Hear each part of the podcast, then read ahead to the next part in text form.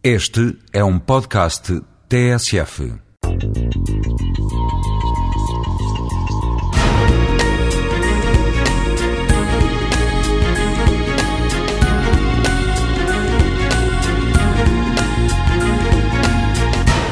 Infelizmente, nós temos hoje em dia, em Portugal, como em muitos países, problemas concretos de mau desenho institucional e de má arquitetura financeira, o que levam a que diferentes entidades sejam responsáveis por decisões em questões que estão muito interligadas umas com as outras. Por exemplo, se quiser falarmos do caso de Lisboa, a entidade que decide do estacionamento é a Câmara Municipal, a entidade que decide sobre a rede da Carris é o Governo Nacional.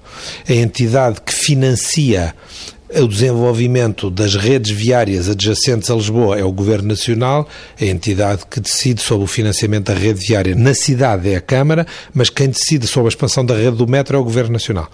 E, portanto, só por coincidência é que isto pode sair bem. Já nem estou a falar das brigas político-partidárias. Bastaria que fossem instituições diferentes, pessoas diferentes, egos diferentes.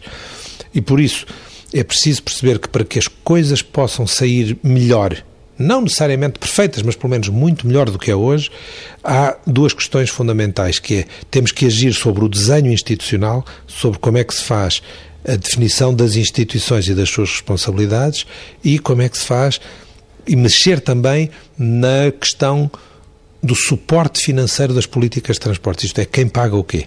Se formos capazes de fazer este conjunto de decisões estruturais de uma maneira coerente, quase por milagre, as respostas do sistema passam a ser melhores porque passamos a ter as boas condições de arquitetura do sistema para que as coisas funcionem bem. Da maneira como temos, se alguma coisa sair bem, é quase uma coincidência.